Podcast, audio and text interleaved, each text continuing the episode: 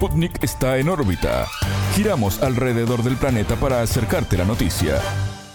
Es un gusto recibirlos en el programa de Sputnik, en órbita. Desde Montevideo los saludamos, somos Martín González y Alejandra Patrone. Es un gusto recibirlos, nuestros títulos ya están en órbita. Comienza en órbita. Una selección de noticias para que sepas lo que realmente importa. Titulares. Interés. Chile y Perú esperan abrir mercados y fortalecer la integración durante el Foro de Cooperación Económica de Asia-Pacífico que se realiza en San Francisco. Crisis. El Ministerio de Salud de Palestina informó que los hospitales de la Franja de Gaza, que siguen activos, podrían cerrar si no se suministra combustible en dos días. Metas. El gobierno de México logró avances en su combate a la delincuencia. Sin promesas. La Unión Europea admitió que no podrá suministrar a Ucrania un millón de municiones para marzo. Deberes. Kenia acoge negociaciones mundiales para reducir la contaminación por plástico.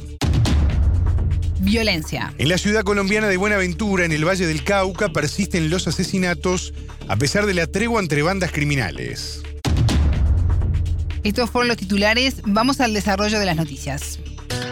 El mundo gira órbita te trae las noticias. Noticias. En marcha. El Foro de Cooperación Económica de Asia-Pacífico es muy relevante al abrir mercados a la región y brindar oportunidades de integración. Así lo afirmó en entrevista con En órbita Francisco Vicencio, cientista político de la Pontificia Universidad Católica de Chile y docente de la Universidad Alberto Hurtado. Según el experto, el evento importa al permitir concretar un posible descongelamiento de las relaciones entre las potencias Estados Unidos y China. Este miércoles 15 se espera la reunión entre Joe Biden y su par chino Xi Jinping, quien desde 2017 no visita ese país. El cara a cara entre los dos líderes mundiales de las potencias Estados Unidos y China se da un año después de su encuentro en la cumbre del G20 en Indonesia. Acá hablamos de que este foro está compuesto por eh, 21 economías, hablamos de economías, no de países, eh, que representan más del 50% de la población mundial, el, más del 55% también de la producción mundial y eh, más del 45% del comercio global. Hablamos que es muy relevante que la oportunidad que se le abre para los países que forman parte, en este caso de México, Perú y Chile, eh, por la región es eh, un acceso a mercados que es muy relevante. para la integración, ciertamente que es, eh, importante, yo lo veo también a nivel internacional, más el acceso a este gran mercado que te, te, te describí, también se abre la oportunidad para que eh, se descongelen estas relaciones entre China y Estados Unidos que se encuentran bastante tensas. APEC está conformada por economía y un pacto más bien de estilo de integración comercial, pero bastante pragmático también. ¿Y por qué hablamos de economía? Porque ahí también coexiste eh, Taiwán, que está ahí denominado eh, Chinese Taipei, y también está eh, China continental. Vicencio reflexionó sobre el rol de los países sudamericanos en el evento y en especial se refirió al rol de Perú, quien asume la presidencia pro tempore de la PEC. El analista se refirió a la crisis política del gobierno liderado por Dina Boluarte y lo que se puede esperar de su presidencia. Acá iba a ser muy importante la participación de Perú porque Perú va a recibir la presidencia pro tempore, pro. Eh, Dina Boluarte asiste bastante debilitada, tuvo que pedir autorización del Congreso para salir del país. Eh, y sobre todo a partir de una crisis política interna eh, relevante. Su canciller tuvo que dimitir hace muy poco, luego un impasse diplomático en el que había justificado una salida del país eh, por una re presunta reunión con el presidente Biden en Estados Unidos, la que cual no se concretó. Y también eh, va a asistir a este foro sin tener planeada ninguna reunión bilateral y también enfrentando los fuertes cuestionamientos de otro eh, miembro de la región de, eh, de Andrés Manuel de López Obrador, que se negó a traspasar él la presidencia también pro tempore de la Alianza del Pacífico. Eh, Bueno, y un cuarto país también que asiste, acá Colombia, que asistirá en su calidad también de, de miembro observador. ¿Qué es lo que se espera? Por parte de México yo no esperaría mucho, él ha sido bastante crítico, eh, López Obrador ha sido bastante crítico del foro y no esperaría demasiado. En el caso peruano, tratar de recomponer relaciones a nivel internacional y también de, eh, recapturar su eh, propia eh, imagen internacional. El entrevistado a su vez opinó sobre las expectativas del gobierno de Gabriel Boric para el foro. ¿Qué se espera para Chile en realidad? Este es un foro muy importante. Más de un 75% de las exportaciones del país se dirigen a, a los países APEC. Recibe también más de un 60% de las importaciones y un cerca de un tercio de las inversiones que se realizan en nuestro país también provienen de, países de economía, perdón, de economía miembros de este foro. Eh, se va a apoyar ciertamente la visión, la hoja de ruta por los próximos 20 años, esta visión de Putrajaya, eh, la facilitación del comercio y la innovación digital, eh, también las iniciativas locales como la propia hoja de ruta de La Serena que se llevó a cabo en nuestro país, hace algunos años y también eh, la implementación de los diferentes fondos que, de los proyectos también que se van llevando a cabo de una amplia gama de sectores. Escuchábamos a Francisco Vicencio, cientista político de la Pontificia Universidad Católica de Chile y docente de la Universidad Alberto Hurtado. Crisis. Los hospitales de la Franja de Gaza que siguen activos podrían cerrar si no se suministra combustible en dos días según el Ministerio de Salud de Palestina. Hasta ahora 25 hospitales interrumpieron sus servicios por la escasez de combustibles o los bombardeos y solo quedan 10 hospitales en funcionamiento. Los ataques de Israel contra la organización palestina Hamas en la franja de Gaza causaron el desplazamiento de 200.000 personas en los últimos 10 días. De acuerdo con Naciones Unidas, la gran mayoría de estas personas se trasladó hacia el sur del enclave. El organismo afirma que los combates se suceden en las inmediaciones de los hospitales de la ciudad de Gaza. El gobierno de Benjamín Netanyahu acusa jamás de utilizar estos lugares como escondites o centros de mando. Estos hospitales se encuentran totalmente desbordados, en su mayoría sin suministros, electricidad ni combustible. Este martes 14, el ejército israelí comunicó que tomó el control de varios edificios gubernamentales utilizados por Hamas en la ciudad de Gaza. Más de 11.000 palestinos, dos tercios de ellos mujeres y niños, murieron desde el inicio de la guerra, según el Ministerio de Salud de Gaza, controlado por Hamas. El asedio de Israel al enclave palestino responde al ataque de Hamas en su territorio el pasado 7 de octubre. El saldo de esta agresión sin precedentes dejó 1.400 muertos y el secuestro de 240 personas trasladadas a Gaza disputa. El gobierno de México logró un cambio radical en el combate a la delincuencia y en los resultados alcanzados bajando todos los indicadores. Así lo afirmó en entrevista con En órbita Alberto Schneider, experto en inteligencia, planeación y evaluación de la función policial en Ciudad de México. El analista recordó que la violencia surgió en 2006 cuando el gobierno de Felipe Calderón lanzó su guerra contra las drogas bajo el paradigma de Estados Unidos de los años 70. Esta posición, según el entrevistado, derivó en 12 años de descomposición completa de las instituciones y de la clase política. Para Schneider esto lo interrumpió el actual gobierno de Andrés Manuel López Obrador al atender las causas del problema más que enfrentarse frontalmente a los grupos criminales. La violencia desenfrenada que ha vivido México comenzó en el año 2006 cuando el presidente anunció una guerra contra las drogas, en la misma línea de la guerra iniciada en Estados Unidos en los 70. Sin que existiera una verdadera crisis de seguridad que la justificara, el gobierno federal desató un combate frontal contra algunos de los grupos más antiguos del narcotráfico. Sin embargo, lo hizo mediante pactos con los mismos cárteles, en especial con el cártel de Sinaloa, el más poderoso del país desde hace décadas. El hombre fuerte del presidente está hoy en la cárcel en los Estados Unidos por esos mismos pactos. Lo que desató aquella política, continuada durante 12 años, fue la descomposición completa de las instituciones de seguridad, no solo la federal, sino de las estatales y municipales, así como de la clase política y empresarial de mayor peso. Sin embargo, ya a partir del actual gobierno, después de 12 años de una política de violencia desenfrenada, se llevó a cabo un cambio radical de política dirigida hacia la atención de las causas más que al enfrentamiento continuo contra los grupos de la delincuencia organizada. Así, ahorita, a cinco años después, tenemos que prácticamente todos los indicadores, todos, están disminuyendo con una tendencia sostenida ya durante años, claramente hacia la baja. Por su parte, el presidente López Obrador rechazó que existan más de 126.000 personas desaparecidas en el país. El mandatario eludió al dato presentado por la Comisión Nacional de Búsqueda y expresó que es falso y lo vamos a probar. A juicio de AMLO, aunque la comisión destaque ser una organización independiente, puedo garantizar que es de derecha. El especialista explicó los debes del registro de desaparecidos y qué se espera de los datos a presentar por parte del gobierno.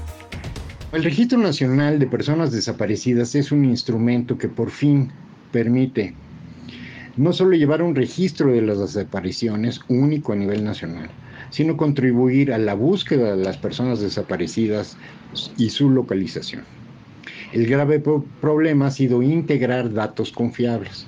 Es necesario aclarar que el registro se integra con los registros de las policías estatales, y la compulsa con diferentes bases de datos, incluyendo organizaciones de la sociedad civil de muy diversa naturaleza, padres, madres, en fin, víctimas de eh, desaparición o familiares de víctimas de desaparición. Y poco a poco se ha ido depurando un listado que no tuvo, digamos, un trabajo sistemático durante años para tener un registro confiable. Entonces, a este momento se llegan a unas cifras de alrededor de 130 mil desaparecidos, pero cuyo origen no está todavía claro, cuándo desaparecieron, cómo y dónde. Y por otro lado, también se estima que hay un exceso de, registros por eh, datos no compulsados de manera segura y confiable. Ese trabajo se está realizando en este momento y tendrá que ser la información que se proporcione en, los próximos días por parte de la Presidencia de la República. El experto dio detalles sobre el impacto en estos datos en la campaña electoral del oficialista Morena, pero aclaró que la mayoría de la población percibe mejoras. Sin duda alguna, la inseguridad siempre es un factor que debilita a los gobiernos y que complica, digamos, su, papel político su, o su perspectiva política. Eh, en temas de seguridad, siempre a veces un hecho de sangre puede cambiar radicalmente la percepción de inseguridad en general y convertirse en un factor negativo en términos políticos. Sin embargo, es notable en México que la fuerza pública federal responsable de la seguridad, en apoyo a las policías estatales, que es la Guardia Nacional, tiene una aprobación superior al 85% de la población. No así las policías estatales, que poco a poco se han ido sumando a la estrategia nacional del gobierno federal y empiezan, han empezado a dar resultados más favorables y generar condiciones de mayor seguridad en sus entidades. Recordemos, insisto, que la mitad, la mitad de los homicidios del país se cometen solamente en seis de los 32 estados, lo que implica aproximadamente unos 40 municipios del país viven situaciones de violencia muy graves, muy, muy graves, pero el resto del país, afortunadamente, ve cómo disminuye la violencia y disminuyen sobre todo los delitos más graves. Eh, la mayor parte de la población en todas las encuestas de, que se realizan ahorita prácticamente diario por el contexto político, muestran una enorme aceptación tanto de la política federal como del gobierno en particular. El presidente de la República goza de una aprobación arriba del 70%, e incluso la secretaria de Seguridad Pública federal es una de las funcionarias con mejor evaluación social. Escuchábamos a Alberto Schneider, experto en inteligencia, planeación y evaluación de la función policial en Ciudad de México. En problemas. La Unión Europea admitió que no alcanzará el objetivo de suministrar a Ucrania un millón de municiones para marzo de 2024. Así lo manifestó el ministro de Defensa alemán Boris Pistorius, quien pidió a sus socios del bloque asumir la situación. Hasta el momento, los países miembros de la Unión proporcionaron 300.000 municiones de sus reservas. La semana pasada, medios europeos destacaron la probabilidad de que el bloque incumpla su compromiso con Kiev. El debate en Bruselas se da en un contexto de diferencias también en Estados Unidos, el principal suministrador de armamento Ucrania. En el Congreso, la oposición republicana cuestiona al gobierno demócrata de Joe Biden por los procesos para mantener el suministro. Estas voces además reconocen que la denominada contraofensiva de Kiev en su conflicto con Rusia no dejó resultados. Por otra parte, Francia negocia con el gobierno de Volodymyr Zelensky para dejar de transferirle armas desde sus arsenales de forma gratuita y directa. En su lugar, se pretende que Kiev compre armamento a productores nacionales mediante un fondo especial, dijo el ministro de Defensa del país galo. Deberes. Kenia acoge negociaciones para reducir la contaminación por plástico. Nairobi, capital del país africano, es sede del encuentro del que participan representantes de 175 naciones, compañías petroquímicas y ambientalistas. El presidente de Kenia, William Ruto, calificó el tratado a discusión como la primera pieza de dominó para terminar con el flagelo mundial. El plástico producido en buena medida a partir del petróleo crudo y gas natural se halla en océanos, montañas e incluso en el cuerpo humano. Kenia lidera a nivel mundial la lucha contra la contaminación por plásticos. En 2017 prohibió la fabricación y venta de bolsas de plástico de un solo uso. Los infractores enfrentan multas y hasta cuatro años de cárcel. Dos años después el gobierno prohibió el uso de plásticos descartables como cubiertos y sorbetes en parques, bosques playas y otras áreas protegidas. Kenia asimismo genera más del 70% de su electricidad a partir de fuentes renovables. Esta es la tercera reunión de un total de cinco con el objetivo de completar las negociaciones para finales del próximo año. Los dos encuentros previos fueron en julio en París, Francia y en noviembre de 2022 en Punta del Este, Uruguay. El encuentro, que reúne a más de 2.000 participantes, finaliza el domingo 19 de noviembre. La reunión, a su vez, ocurre a pocos días del 30 de noviembre, inicio en Dubái, Emiratos Árabes Unidos, de la conferencia anual de la ONU sobre el clima. La agenda de la llamada COP28 destaca la discusión sobre el futuro de los combustibles fósiles contribuyentes del cambio climático. Sin paz. En la ciudad colombiana de Buenaventura, en el Valle del Cauca, persisten los asesinatos a pesar del acuerdo entre los espartanos y los yotas. En agosto estas bandas criminales alcanzaron una tregua que los primeros días de noviembre se extendió hasta febrero de 2024. La decisión garantiza la vida y la integridad de las más de 400.000 personas residentes en el distrito, indicó el comunicado del alto comisionado para la paz, Danilo Rueda. Sin embargo, continúan los enfrentamientos y los asesinatos selectivos. Si te metes, de seguro te la cobran indicó a Sputnik un vecino que pidió mantener el anonimato. Sputnik habló también con el monseñor Rubén Darío Jaramillo, arzobispo de la ciudad, actor clave para posibilitar el espacio de diálogo entre los espartanos y los yotas. Lo que hemos avanzado es en la disminución de muertes violentas. No estamos diciendo que acabarlas del todo, es un ideal, una meta que uno se coloca. Claro, hay que aspirar al máximo para, para lograr avanzar. Y en eso estamos. Eh, hay muertes, sí, selectivas, básicamente han sido a veces dentro de ellos mismos, sea, no, no tanto combates entre bandas, sino dentro de ellos mismos haciendo eh, algunas situaciones internas, ajustes entre ellos, y eso la gente lo ha entendido, por eso todavía no hay una zozobra en la ciudad, por eso todavía se respira un ambiente tranquilo, claro, con cuidado, con temor, no hay la absoluta certeza de que estemos en paz, pero sí hay una, ah, digamos, eh, hay, hay, hay una mentalidad distinta a la que teníamos antes, era que estábamos en una situación terrible y no, no, no, no había ninguna luz. Por ahora al menos tenemos esta ruta, esa es la ruta que tenemos aprovechando todo este, eh, este, este, este programa, digamos, de paz eh, completa o paz total del gobierno nacional y nosotros queremos apostarle a eso.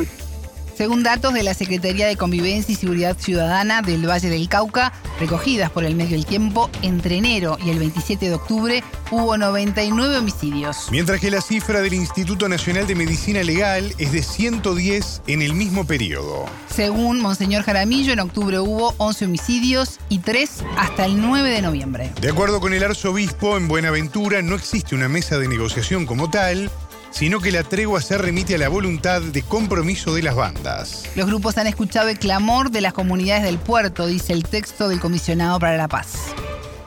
Estamos hablando con bandidos, con criminales, con bandas de alto impacto en la ciudad. Si ha sido difícil el diálogo con los grupos de tinte política como el ELN o la SUAR, que tampoco cumplen. donde hay un, una mesa de negociación. Aquí también es muy complejo porque aquí no hay mesa de negociación. Aquí lo que hay es un acuerdo entre las partes, entre ellos y con la comunidad, de bajarle el índice a la violencia a la máxima expresión. Ojalá para todos es un sueño no tener ningún homicidio, ni robo, ni extorsiones, ni ningún tipo de delito, ni desapariciones, ni secuestros de ningún tipo. Ese es un sueño que tenemos todos y estamos buscando. Pero hay que ir dando pasos. El primer paso era bajar el índice de muertes violentas. Y eso es lo que estamos corroborando. Una cosa en Buenaventura es tener unas bandas disparándose de lado a lado indiscriminadamente, con una comunidad atemorizada. La vida social, económica de la ciudad se había suspendido desde las 5 de la tarde, hace un año atrás, donde nadie podía salir a las calles por el peligro, la amenaza. Había una orden que no podía salir, entonces era una ciudad que estaba sitiada. Este acuerdo que ha permitido que la gente pueda salir, y es lo que estamos viendo. El entrevistado señaló que no existe marco jurídico para negociar la entrega de armas a cambio de algo que pueda servir a los integrantes de las bandas criminales. Nosotros no tenemos nada que ofrecerle a estas bandas.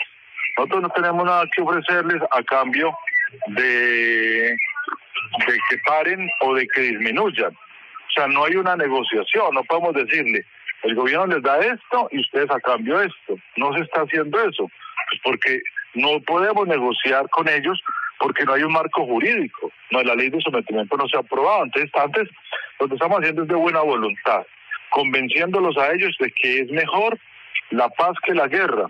Estamos en un, en un trabajo de, de persuasión, digamos, persuadirlos de que eso, los, los primeros que se benefician de la paz son ellos mismos. Y ellos están entendiendo, ellos sí es que nos conviene la paz, reafirmamos la paz. Claro que matan, ellos tienen sus cosas, pero, pero es que, no sé, a veces uno dice, o no hacemos nada, y entonces ya que venga una guerra y, y ya es toda la sociedad la que, la que queda implicada. Entonces, eh, y, y, lo que queremos es que haya un marco para poder, ellos tienen mucho interés en el tema jurídico, en beneficios jurídicos, es el arma principal que tiene el gobierno de negociación, pero no puede negociar hasta que no haya un marco como la ley de sometimiento. Entonces, lo que estamos haciendo son actos de buena voluntad, pidiéndole a ellos que lo hagan pensando en la gente, pensando en los niños, en los adultos, en el desarrollo de esta ciudad y mientras sale una ley que, que realmente ya tenga un beneficio. ese es como el marco, digamos, en el que estamos y y es que no es fácil negociar con esta gente. Escuchábamos al monseñor Rubén Darío Jaramillo, arzobispo de Buenaventura, Colombia. Con lupa, una mirada a la vida social y política de la región.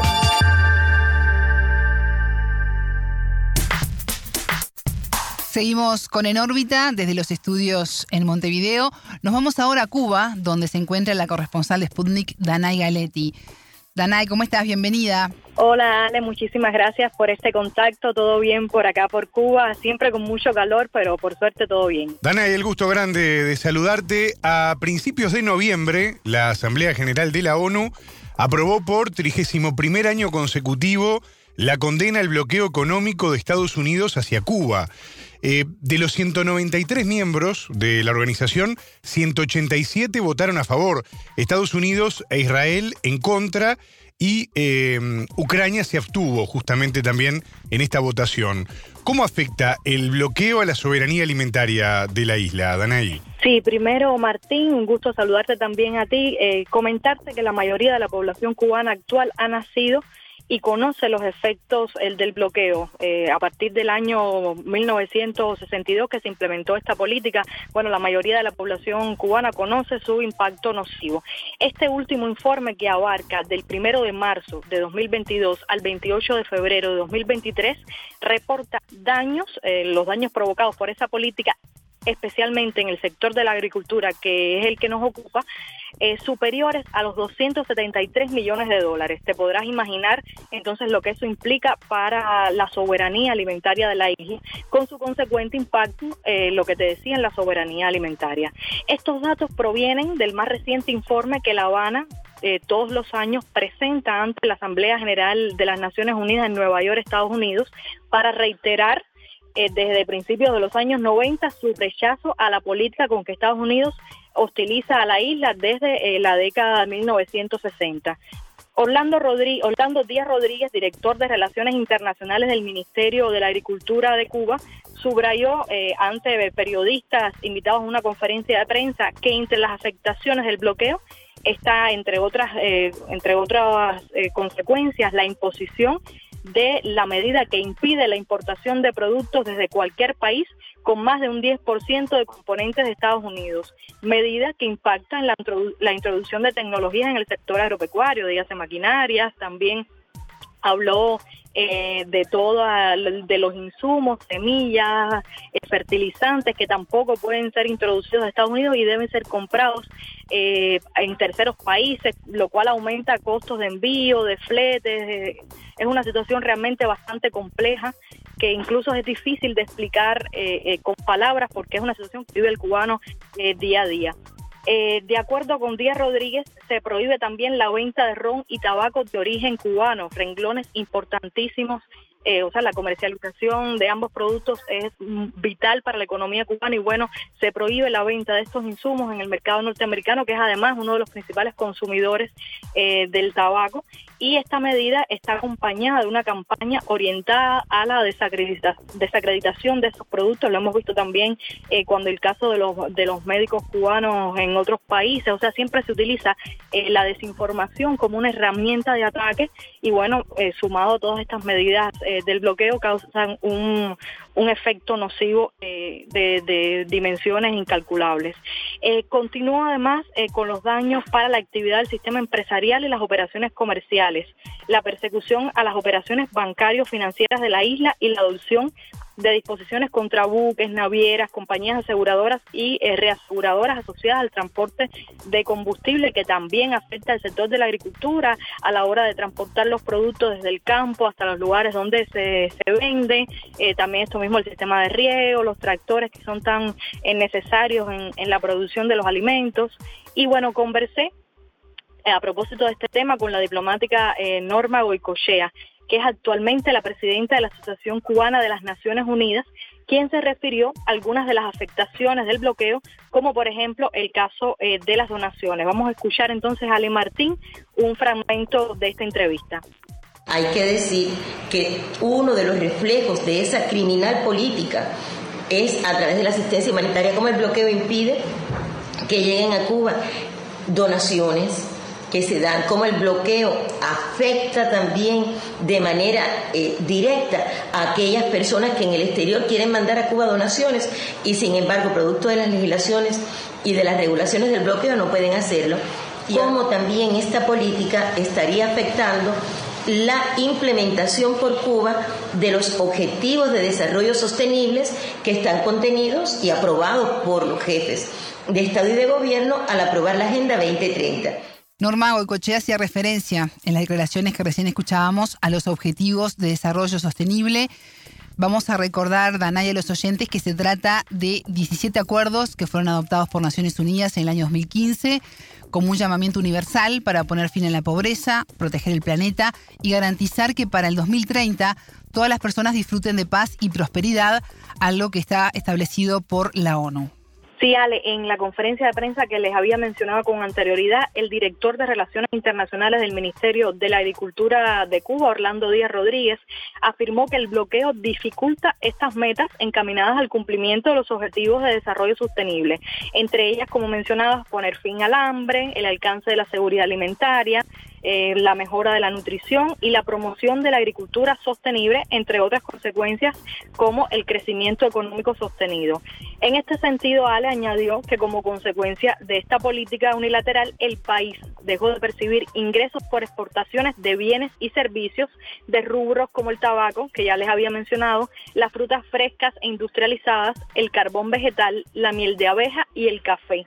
Norma Goicochea, la presidenta de la Asociación Cubana de las Naciones Unidas, también se refirió a esto. Escuchemos otro fragmento de su entrevista. Tres de los ODS que tienen una dimensión muy, muy humana. El ODS 2, que tiene que ver con el hambre y la pobreza. El ODS 3, que tiene que ver con los temas de la salud. Y el 5, con el tema de género y de empoderamiento de las mujeres y las niñas. Y yo estoy segura que las personas que sigan, que lean nuestra entrevista, que nos sigan, van a darse cuenta que estas son esferas muy sensibles que se ven cada día en, en, la, vida diaria de nosotros, de las cubanas y de los cubanos. Entonces nuestro foro persigue demostrar esto también, como pese a los esfuerzos que hace el mundo para implementar los ODS, como en nuestro caso eso no es posible. Y entonces, claro está, se afecta también el Plan Nacional de Desarrollo Económico y Social hasta el 2030 que se articula en nuestro país con la agenda aprobada a nivel internacional. Danay Goicochea mencionó que las consecuencias del bloqueo se evidencian en la cotidianidad de los cubanos y de las cubanas. Y me gustaría preguntarte en este marco qué nos podés contar de cómo se vive en la práctica esta situación. Sí, Martín, imagínate, sobre las consecuencias del bloqueo podemos estar hablando un tiempo infinito porque se ven, o sea, son transversales a toda a toda la vida interna del país. Se ve, por ejemplo, en los apagones que estamos sufriendo actualmente, por eh, la falta de combustible. Eh, les comentaba anteriormente que se persigue mucho a las navieras, a los barcos que cargan eh, petróleo hacia el país y eso es lo que abastece a las eh, termoeléctricas, también las piezas, la, la, imposibilidad de adquirir piezas y partes para el mantenimiento de estas termoeléctricas, entonces eso afecta eh, el sistema eléctrico nacional y los apagones, o sea, la falta de energía eléctrica es eh, también medular para el funcionamiento de lo mismo que estábamos hablando, de los diferentes procesos de elaboración de los alimentos, de su producción, para eh, también la industria farmacéutica, para la salud, la adquisición también, o sea, el bloqueo también afecta la adquisición de medicamentos, de equipo y material quirúrgico para la realización de las operaciones, o sea, el bloqueo está tan presente en la vida cotidiana del cubano. Eh, en esto mismo, eh, Cuba, por ejemplo, está imposibilitada de hacer eh, transacciones internacionales con, con, el dólar, el dólar que es casi imprescindible en, los mercados internacionales para adquirir cualquier tipo de producto. Cuba está imposibilitada de poder hacerlo. Cuba no puede comprar muchos de los insumos que vende Estados Unidos teniéndolo tan cerca apenas a 90 millas y debe adquirir muchas de estas tecnologías en terceros países eh, con lo cual aumenta el costo no solo ya del insumo en sí, sino eh, del traslado hacia, hacia la isla caribeña. Entonces eh, es una situación bastante compleja para el cubano, sobre todo en un país tras la pandemia COVID-19 y todo lo que implicó desde el punto de vista económico esa crisis sanitaria internacional. El bloqueo está presente en nuestra cotidianidad. Es imposible separar la vida habitual del cubano del impacto negativo que tiene esta política en cuanto a prohibiciones en todos los sentidos.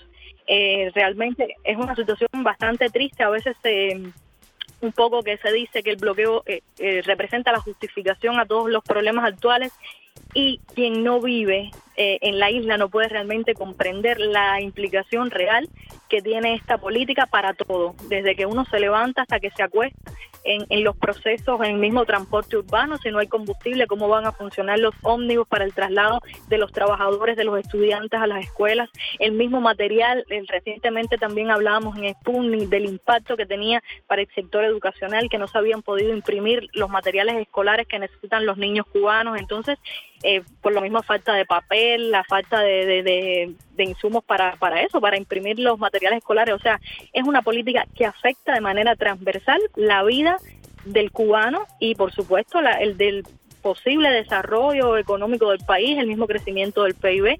Es una política sostenida que no tiene tres días, o sea, que, que además acumula efectos a lo largo de más de 60 años. O sea, no, podemos hablar de una política de un año o de esto mismo del último informe. Es una política que acumula daños desde hace más eh, de seis décadas. Entonces, es, es difícil para la vida actual eh, del cubano. Danay, antes de despedirte, quiero recomendar el artículo que escribiste para sputniknews.lat, en donde aparecen además este, más entrevistados para poder profundizar en este tema. Muchas gracias, Danay. Gracias a ustedes por este contacto para conocer un poco más de la realidad en Cuba. Un abrazo grande, no solo para ustedes en el estudio, sino también para quienes escuchan la radio de Sputnik esta hora. Era Danay Galetti, corresponsal de Sputnik en Cuba. Hasta aquí en órbita. Pueden escucharnos todos los días en vivo a las 18 horas de México, 21 de Montevideo y a las 0 GMT por sputniknews.lat. En órbita.